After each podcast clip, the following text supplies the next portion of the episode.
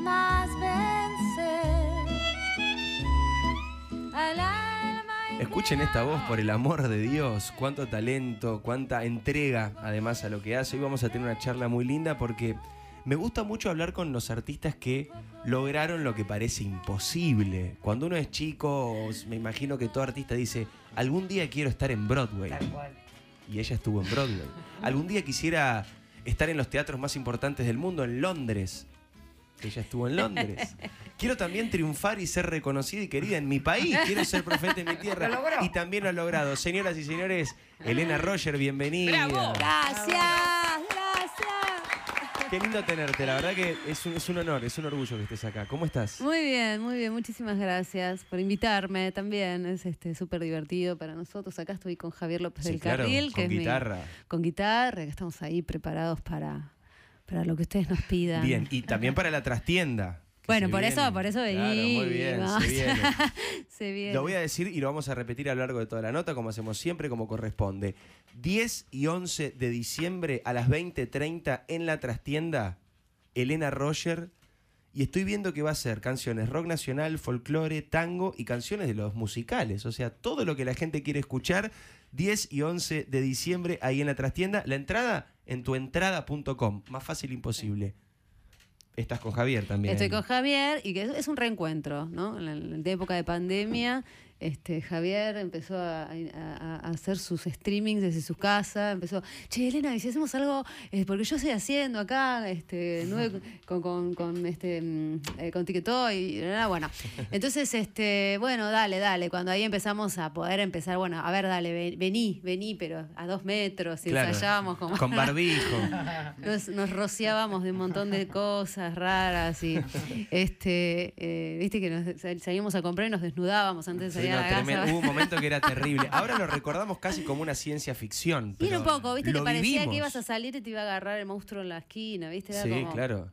Era fuerte, era una sensación muy fea. ¿Te pegó fuerte el tema a vos? En ese momento, En viste, ese cuando era sí. todo, eh, no, confiaba en, en que iba a estar todo bien, o que estaba todo bien, pero pasaba eso, viste, qué Sí, sé yo, claro. Mariano salía a hacer las compras Claro. y era... Mariano Torres, tu pareja, que es director del espectáculo, además. Sí. Hermoso. eso. Sí, sí. Bueno, y por eso te contaba lo, de, lo del streaming que hicimos. Con Javier empezó a venir a casa, empezamos a, a- a- a tocar canciones que siempre hacíamos con banda y luego las transformábamos en era guitarra y voz. Y un amigo nuestro que tiene también un- una empresa de, cámaras, eh, de nube cultural, este, no, perdón, este Ojo Urbano Films, dijo, bueno, hagámoslo, hagámoslo, pero hagámoslo con 12 cámaras. No, Claro. no era simple, nada Claro. simple, nada simple. Entonces este, empezamos, bueno, entonces yo acá em, salgo de un baúl y después abro la heladera. ¿Y por qué no tenemos una, una cámara en la heladera? No unas Oh, fantasías, pero lo hicimos. Y quedó En increíble. delirio, pero lo hicimos. Con todos los errores, habidos y por haber, pero lo hicimos y, y transmitimos desde mi casa.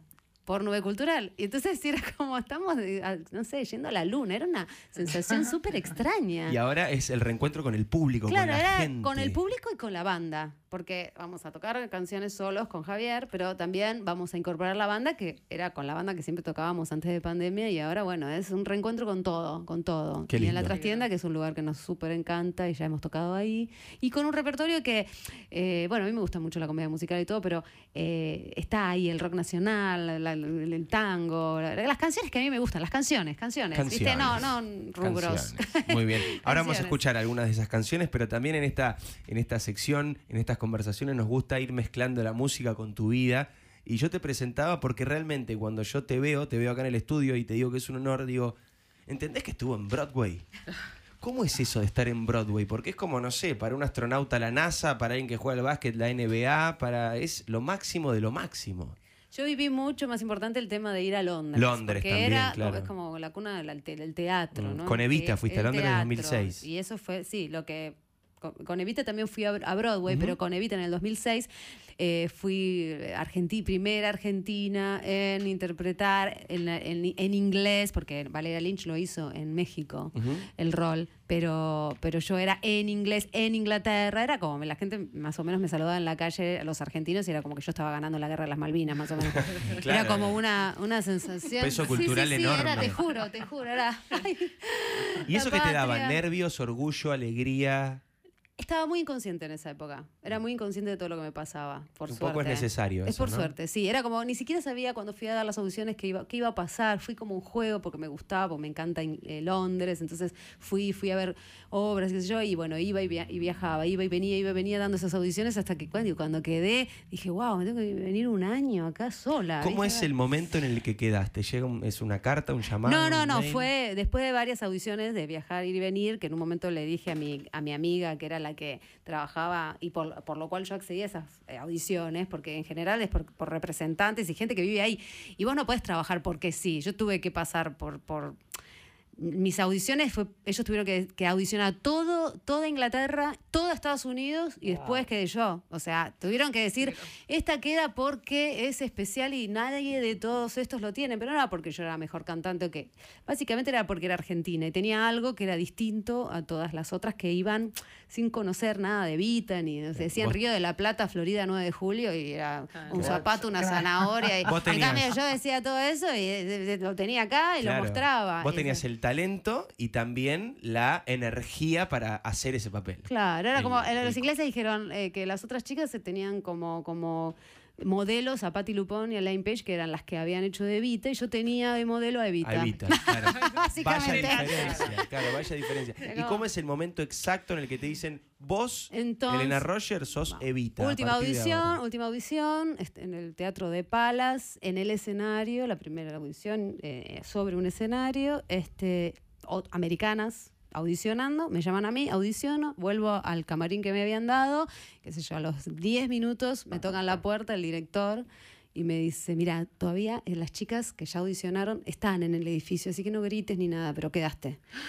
Y ahí, y ahí- Así que no grites ni nada, es una Claro. gran frase. Es tremendo, claro, claro. Entonces yo, entonces yo me puse como medio como a llorar, lo, lo quise como abrazar, viste que Claro. los ingleses Claro, medio sí, como que no, tanta no, no, confianza. no ¿Qué hace, saben cómo, como que cómo te ponen el codo, no saben, viste que y, y nada, y de ahí fui a la platea y ya estaba eh, Andrew Lloyd Webber, Tim Rice y todos los productores Andrew y, Lloyd Webber, chicos. Sí, sí. Ahí estaba Así estaban-. Claro, Sí, nuestro sí, productor sí. es Martín Aguirre, el de ella Claro. es Andrew Lloyd Webber, Claro, ¿entendés? claro, ¿entendés? Vos te Pero das cuenta, ¿no? sentiste que podías quedar, digo, ¿lo sentiste en algún momento antes de que te lo comunicaran? No, antes de que me lo comunicaran, no. De hecho, en un momento de las audiciones di una muy mala audición y yo dije, bueno, esto fue, ya está. ¿Qué es una mala audición? Y venía cansada, había viajado y al día siguiente audicioné, por ejemplo. Mm. Entonces, o sea, nada, no, no, no, estaba muy cansada. Ellos se dieron cuenta también de eso y, y- y después me, me- me volaron ya con más tiempo, eh, yo pude descansar, ¿no? Porque Claro, te dieron la chance porque querían ver y- algo más. No, no, sí, igual, eh, o sea, ellos seguían, tenían que seguir audicionando. Tenían que seguir audicionando hasta lo último de lo último. Lo último que quedaba eran todas las estrellas de Broadway que iban a audicionar este, este papel. Y, y- y bueno, y que, y que, qué sé yo, capaz que había una que la rompía más que yo y que. Claro. No sé, que no les parecía Era- tan. es que era mucha les gente. parecía más especial que yo, no sé. ¿Y era con lo que soñabas de chiquita? O sea, ¿cómo era esa Elena de chiquita? ¿Soñabas con esto Yo miraba muchas películas de Hollywood. Eso todavía no me pasó. Pero bueno. Pero en cualquier momento, si, si llegó Pero Broadway, ¿por nunca, qué no la- es como que lo tenía anulado, porque sabía que era difícil llegar, o sea, trabajar afuera. Pero cuando vos te empezás a formar y a preparar y te das cuenta que tenés un don, que tenés voz, que tenés capacidad para la comedia musical, que no todos los cantantes tienen, ¿no? Esa cosa doble de la actuación, la música, cantar. ¿Vos eh, eh, en ese momento pensabas en algo así? ¿Cómo, Yo, cómo eras hace- de hace- chiquita? cuando me eligieron para hacer Evita, hacía 10 años que estaba en la carrera, yendo cada vez más arriba, más arriba, más arriba, y acababa de hacer Mina, qué cosa sé, y La Fiaca. eh, que eran como las cosas que, que empezaba como a hacer yo, eh, a, a gestionar mis, proye- mis proyectos, que eran como era súper importante eso. Y yo sentí en ese momento que hice Mina, dije, esto ya, lo ya está, ¿cuánto más de la comedia musical Claro. puedo hacer? Ahora basta, voy a, voy a empezar a hacer este viaje desde cero a más en las obras de texto. Pensé yo eso, como que ya está, comedia musical, Claro. ¿cuánto más puedo hacer? ¡Pum! Evita. ¿Entendés? Fue como No, claro, y después muchísimo. Liza encima. Este, Eh, per- no, perdón. eh, Eh, después mi- Piaf. Piaf. Ay, yo digo Liza, No, bueno, perdón. Piaf. Después Piaf. O Claro, sea, después- otro personajón increíble. Claro, otro personajón, que fue como para mí una revancha cuando dije, bueno, porque en Evita me- tuve muy buenas eh, eh, reviews, muy buenas este, críticas. Críticas. muy buenas críticas. O sea, Star Wars Sí. Born, Is Born, unas, unas cosas fantásticas. Y, y me nominaron a los premios Olivier, pero no me lo dieron. Entonces yo me quedé y dije, voy a hacer algo más, voy a hacer algo mejor que esto. y ahí apareció el proyecto Piaf, qué sé Y yo. ahí eras vos y vos, porque ahí no eras ni no traías nada de Piaf. Ahí eras como las otras chicas que hacían el audicionaban para Evita. Vos de No, Piaf no, no, ahora tenías yo nada. no tenía la altura. Claro. nada ¿Sos competitiva? No. Trato, ¿sabes qué? Trato de no mirar todo lo de alrededor, porque puede ser que sí que lo sea. Pero es como que me enfoco en mi, en mi camino. No me importa mucho el camino de los demás. más. Claro, es tu manera de enfocarte quizás, en lo quizás tuyo. es mi manera de protegerme para no ser competitiva. Muy Y bueno. no que no me duela, que otro haga más. Digo, no me importa lo que hacen los demás. Yo hago lo mío. Está bueno. No sé. Escuchemos un poquito de lo tuyo, lo que tengas ganas, lo que quieran con Javier. Bueno, a ya ver. que nombraste a Liza Minelli, no. ya que nombraste a Piaf. Uy, Dios mío.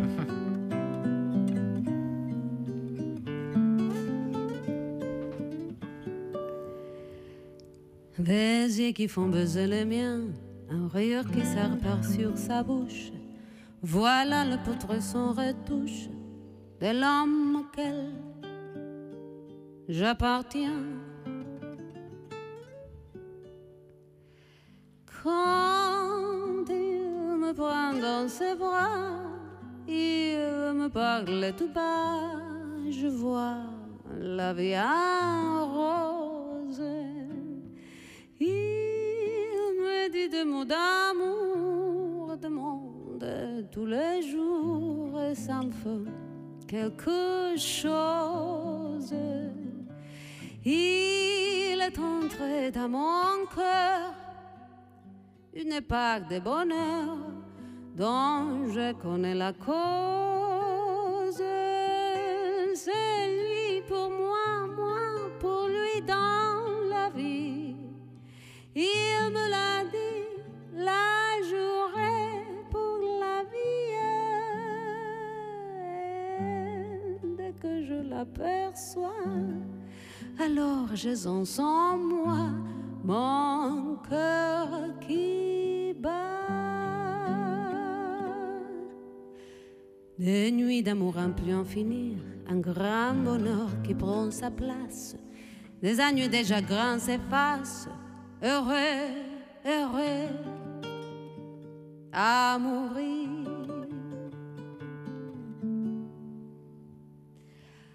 Quand il me prend dans ses bras, parle tout bas, je vois la vie en rose.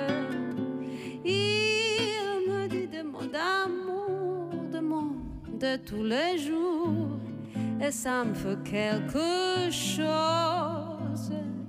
Il est entré dans mon cœur une part de bonheur dont je connais la cause.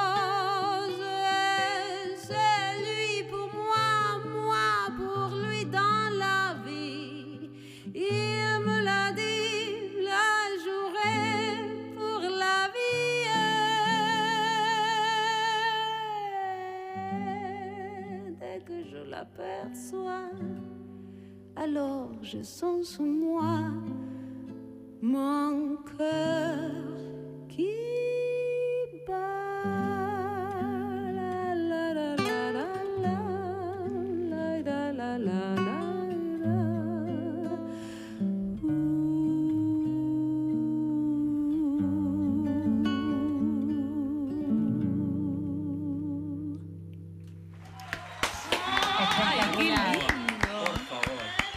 tengo que aplaudir, pero siento que no No, no alcanza, alcanza. con no, aplaudir. no, no. Ponete de rodillas. Por Dios, Elena, por Dios. Porque además, quienes están escuchando ahora, quienes lo escuchen después, en algún lado, quiero que sepan que Elena está sentada. Sí, como- no, no se le mueve un pelo. Sí, sí. Lo con tira de acá nada. como si fuera fácil. Sí, Nos sí, pones sí. la piel de gallina. Yo entré en la primera nota, ya estaba al borde de las lágrimas, te digo. ¿Qué tema? Es tal vez uno de los temas más li- para mí de la Todo el historia. repertorio de Piaf para mí es lo más. Es Es, lo más. alucinante. Es tremendo.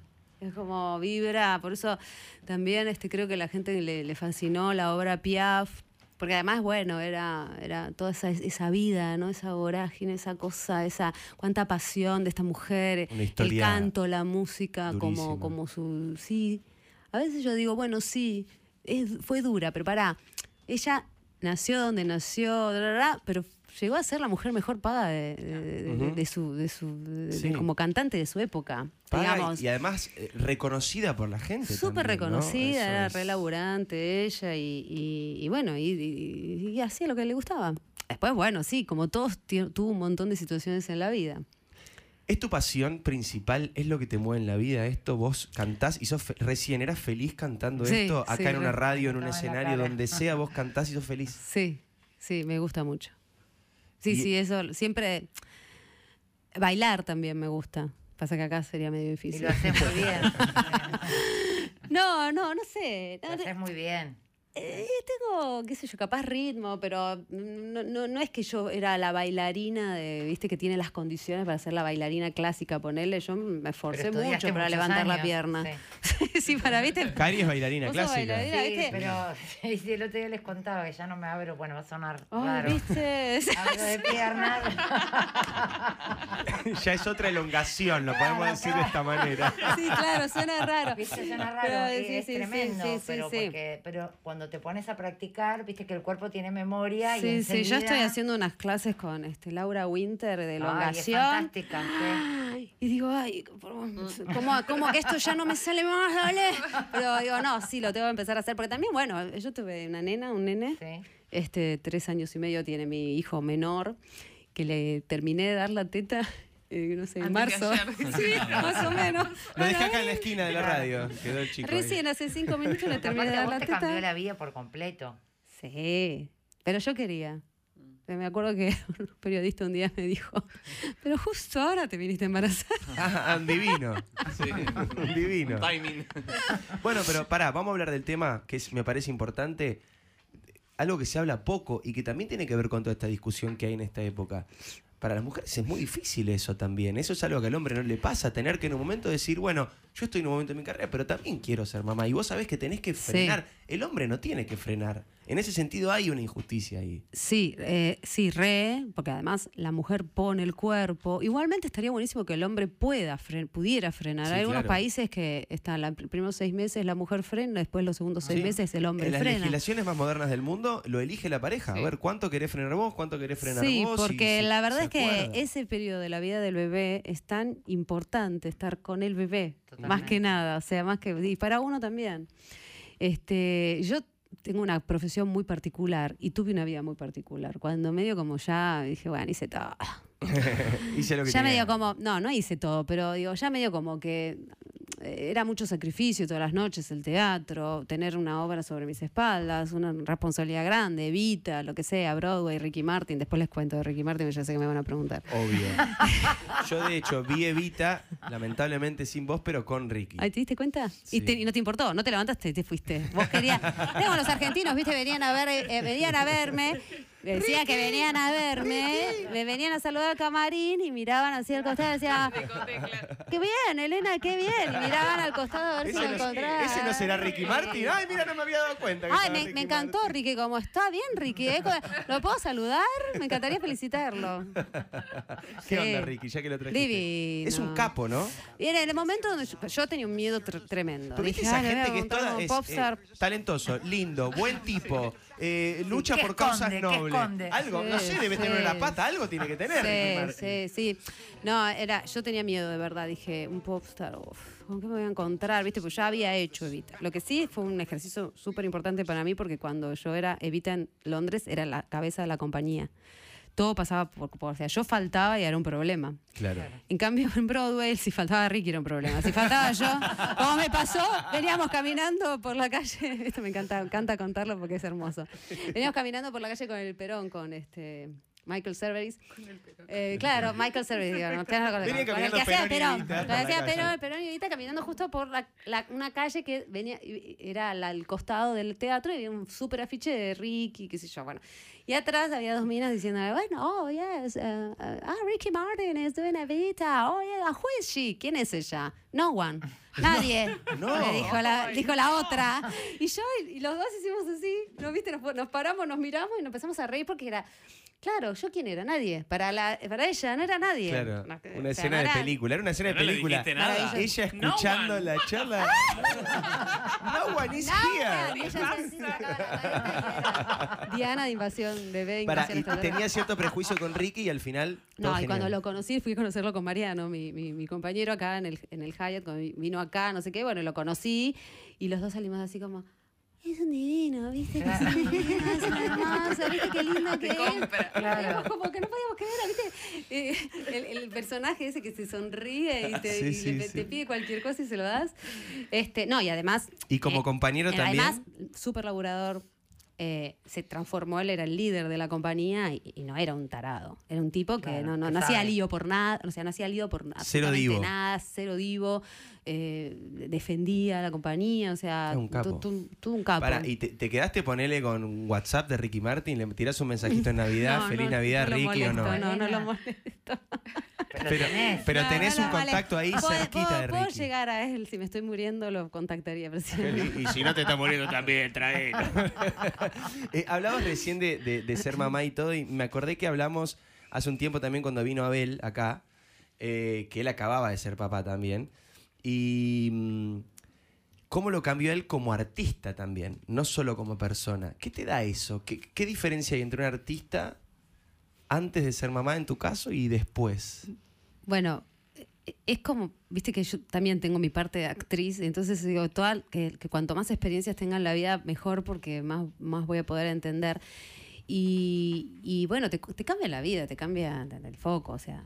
Y de, de lo que hablabas antes de, de que la mujer tiene que frenar, sí, y el, y el hombre también, o sea, se- cambia realmente cuando son compañeros los Mm, dos. cambia toda la y no es que, dinámica. sí, mi marido me ayudó, no, no me ayudó, está a la par conmigo, nos, nos- los dos Claro. hacemos las cosas igual. Entonces, este, ahí se transforma en algo como mucho más, mucha, mucha cooperación, como algo mucho más fácil. Y yo, la verdad es que no, no, no, no es como, no frené de hacer cosas, no paré. Puede ser que haya frenado en, en- en, no sé, de alguna manera, no sé, de de estar las 24 horas pensando en mi profesión. Mm. Y ya no lo quería más. Quería ya pas- pasar a pensar algo más de la vida que solo mi profesión. Entonces eso fue interesante, pero cambias mucho, muchísimo cambias, muchísimo. ¿Y cómo sos como mamá? No, malísima. No, eh, soy, eh, qué sé yo, ¿viste? Eh, Mariano juega mucho con ellos. Él se banca mucho jugar con ellos. A mí me cuesta mucho. Yo juego y mientras juego ordeno los juguetes. Claro. ¡Ay, mirá! Mirá el, el- el cosito Mirá. acá y pongo, y pongo el... el Mirá el autito cómo estaciona solo justo en el lugar donde va. Pero las canciones de cuna las rompes, claro. Claro, las canciones le- de cuna, le olvidate. cantás. Le ¿Le pobre, cantás? a Risquito le canté toda una. Yo estaba haciendo una, una obra súper trágica que se llama El cartógrafo y al final cantaba una canción este, en hebreo. Hoy fue un pripechik", pero Era, era un momento muy este desgarrador, era una, una especie de canción de cuna y pobrecito, él se la cantaba siempre cuando lo vacunaba. Para hebreo, inglés, francés. Sí, pero no lo sé los idiomas. Pero laburás mucho el acento, porque recién te escuchábamos con Piaf y Sí, era lo- como- eh, la pronunciación, lo de Piaf fue un trabajo muy, muy fuerte. ¿Cómo se labura Muy difícil. Yo agarré, empecé con una francesa y después terminé con una francesa que sabía inglés y sabía castellano. Entonces eso fue un gol porque ella me eh, pronunciaba todo francés como debía ser. No era una inglesa que hablaba francés y ella tiene un acento que no va, que a mí no me conviene. Eh, entonces, y además me traducía directamente, no, no íbamos al inglés y después al castellano, de- Claro. del francés íbamos al Castellano castellano. Y yo le decía, ¿y esta, y, esta, y, esta, y esta palabrita qué quiere decir? Tal. Porque también para mí era importante entender palabra por palabra qué quería decir, ¿viste? Para poder transmitir. Era, era muy complejo Piaf, porque ella es un, un personaje además cuando la ves interpretar las canciones, es como los, los cuenta, lo interpreta, ¿no? No es una cantante que Mm. canta y Los hace vive, así. Sí. los O sea, vive. te cuenta la historia. Vos sos muy actoral cuando hablas. ¿Vieron que, Sí, que re, cuando estás re, contando obvio, lo que sea, obvio. estás como, te, te está todo involucrado tengo todo el cuerpo? Cuerpo. Es móvil, es móvil, la tona es móvil. Eh, Nos regalás una más y le doy la bienvenida después a mi padre también a esta, a esta conversación para, para el último tramito de la charla con Dale, Elena dale. Roger, que te recuerdo, si estás encantado con esta charla, al igual que nosotros, 10 y 11 de diciembre en la trastienda a las 20.30, 10 y 11 de diciembre, 20.30 la trastienda. ¿Dónde comprar las entradas? www.tuentrada.com. Facilísimo, tuentrada.com y la ves a Edith Piaf. Perdón, Elena y un poquito de Edith Piaf también. Y Laisa Minelli también va a ver Liza en algún momento, con Ricky Martin.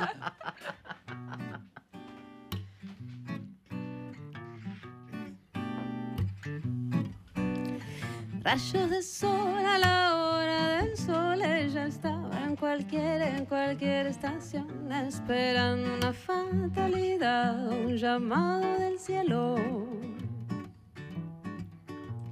Siente un mareo de baja presión, por lo menos le queda ese poco de humor para que si uno pasa buscando y perdiendo certezas, solo cuando se va, solo cuando no está en esto amor, le hace bien meterse en su laberinto carrusel,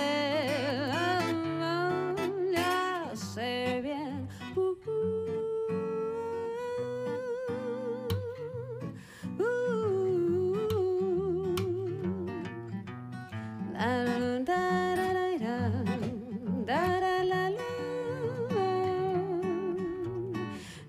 Aquí, ni mejor ni peor, solamente sus ojos cambian de color. A una hora del día se tiñen de un ámbar violeta. Nadie lo sabe ni nadie la vio. Ahora tiene un gran cuerno bajo el corazón y se escapa de todos los hombres que quieren tenerla. Solo cuando se va, solo cuando no está en esto amor, le hace bien meterse en su laberinto carrusel. Oh, oh, le hace bien.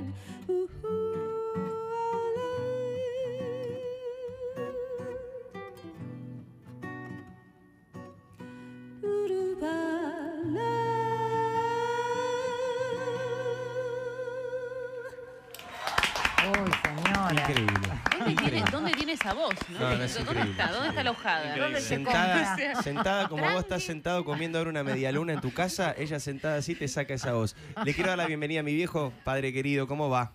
Bien, este, fascinado, absolutamente emocionado, conmovido por la voz, por la actitud, por la buena onda que tiene Elena. ¿eh? La felicito y es admirable, admirable todo lo que hace. ¿no? La verdad, felicitaciones, Elena. Es este, me parece que está por arriba de un montón, no por hacer comparaciones, pero es una artista distinta, ¿eh? absolutamente distinta a lo que uno viene escuchando durante mucho tiempo. Hace la diferencia y además este, tiene una predisposición y en la charla ha sido hasta ahora una entrevista absolutamente disfrutable. A partir de ahora sonamos porque entré yo. pero- Eh, no, pero es verdad, acá el clima que hay es No, un es clima tremendo y, se transmite, Diego. Yo lo estoy escuchando y se, tra- se transmite, es este maravilloso. No podés creer las características. No, no Yo le quería creer. hacer una Sí, pregunta. bancame antes de tu pregunta. Sí. Tu pregunta está auspiciada por. No, mentira. Eh, me acaban de entrar un papel espectacular que Sí. dice lo siguiente: escucha, sorteamos un par de entradas para la función del 11 de diciembre. Entre los oyentes de Radio Mitre, quienes quieran participar deben hacerlo a través del WhatsApp de la radio. 11 3003 0790. Y eh, tienen que enviar un mensaje que diga algo re complicado. Quiero ver Quiero a ver a Elena. Elena, muy bien. Quiero ver a Elena y nosotros vamos a hacer el sorteo, por supuesto, con maquinita para que sea todo legal y todo Lo repito. Al, al azar.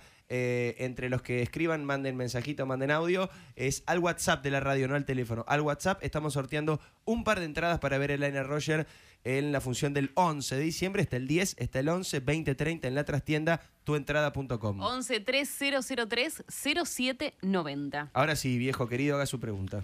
No, Elena, yo te quería preguntar lo siguiente. Hay, hay figuras que, que cada uno en su rubro, yo estaba pensando incluso en deportistas, pero no, no quiero poner los ejemplos, que tienen condiciones realmente fuera de lo común, como yo creo que es tu caso. Eh, y hay dos caminos. Decir, le pongo toda la energía a mi carrera y llego a lo máximo, pero realmente que lo que contabas de Broadway, lo que contabas de Londres, que sea algo habitual, que prácticamente actúes todo el año en los mejores lugares del mundo, si le pones la energía lo podés lograr. O no, prefiero bajar un poquitito la autoexigencia de esta, entre comillas, carrera del éxito y ser más feliz, ser tranqui, ser madre, ordenarle los juguetes a los chicos eh, y, ese tipo, y ese tipo de cosas. ¿Has elegido, te has, te has puesto frente a ese dilema? Y bueno, y sí.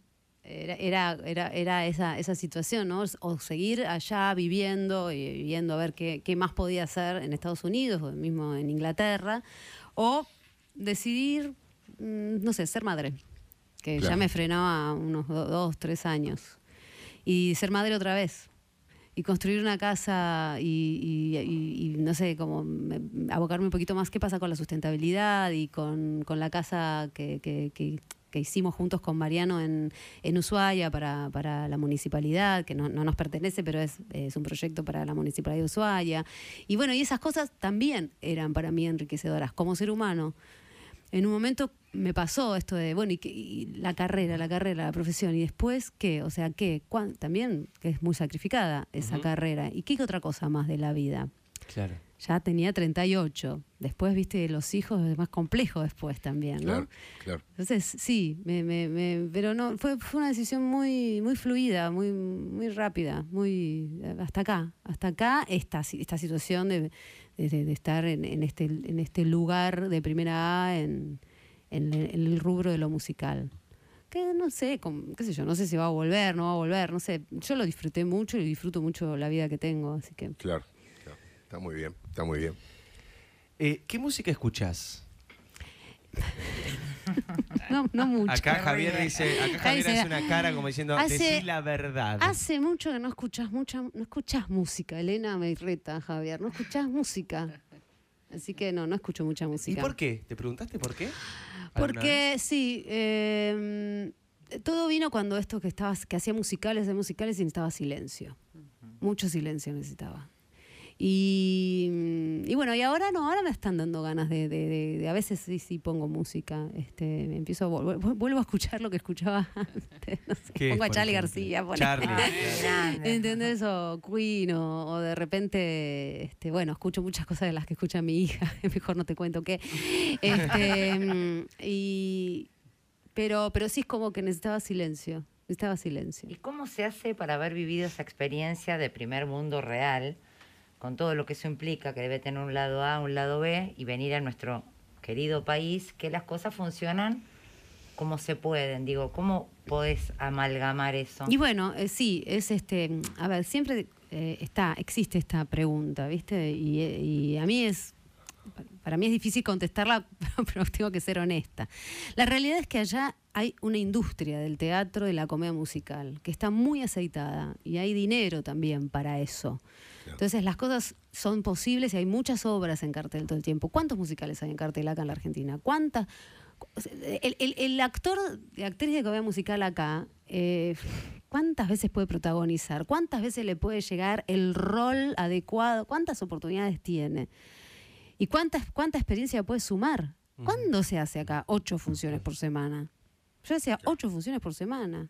No, y- Había, dos veces doblete. Y al lado tuyo hay otros 10 teatros que están con 8 funciones por semana de otras obras también igual de otras impresionantes. obras. De Rey Y de repente- de de la repe- ópera. Y de repente el sindicato te permite eh, decir, eh, mira, no, no me- vos tenés, te- no sé cuántas eran, pero poner cuatro, cuatro faltas que no se, no, se, no, no se te descuentan por mes. Porque, porque te sentís mal, porque tenés derecho a sentirte mal. O que los bail- bailarines tengan un masajista dos veces por semana. Claro. O sea, ¿qué- ¿dónde? Acá no sucede eso, no, no, no existe, no se puede, no hay una posibilidad económica, no. Lo mismo cuando montas una obra, todo eso tiene que ver. Acá hay mucha pasión, hay mucha buena voluntad, hay mucha creatividad y por eso también salimos adelante. Y eso es lo bueno que, que tiene esto, pero, pero sí, falta todo lo otro, que bueno, no lo tenemos. Eh, me gustaría cerrar esta charla que extendería por horas y horas, pero 22 horas. lamentablemente 22 tenemos un horario eh, y ya nos estamos Vamos a ir acercando a la al casa final. de Elena. Eh, lo que quieras, alguna que a vos te guste, que sepas que son esas canciones que llegan, ¿viste? Esas que la Bueno, gente te cantar- pide, esa que... No, no sé si la gente me pide esta canción. Esta en realidad es una canción que, que es medio como como nueva de alguna manera en mi repertorio. No la cantamos mucho, esta, vivo. Ok. Este, pero era muy hermoso. yo me no sé si me va a ¿Podés? tu papá. Sí, no, podés que me a sacar el auricular. Ahí está, se sacan los auriculares para cantar más Elena. Este, que Maravilloso. mm, había mm, se hizo un homenaje a, a Cerati en, en el CSK y yo interpreté esta era la, la orquesta de, de Terán y yo interpreté por primera vez no la conocía el tema porque como no escucho música este, pero bueno eh, y me, me gusta Javier Vamos.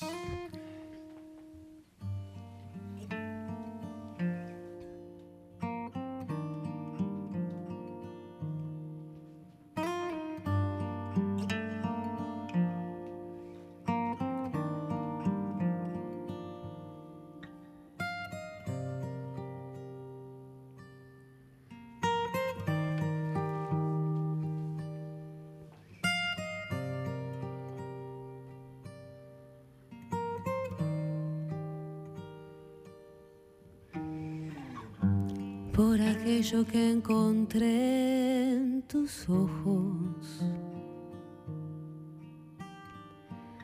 por aquello que perdí en la lucha. Conocer la otra mitad es poco. Comprender que solo estar es más puro. Me pondré el uniforme de piel humana. No esperaba tanto resplandor.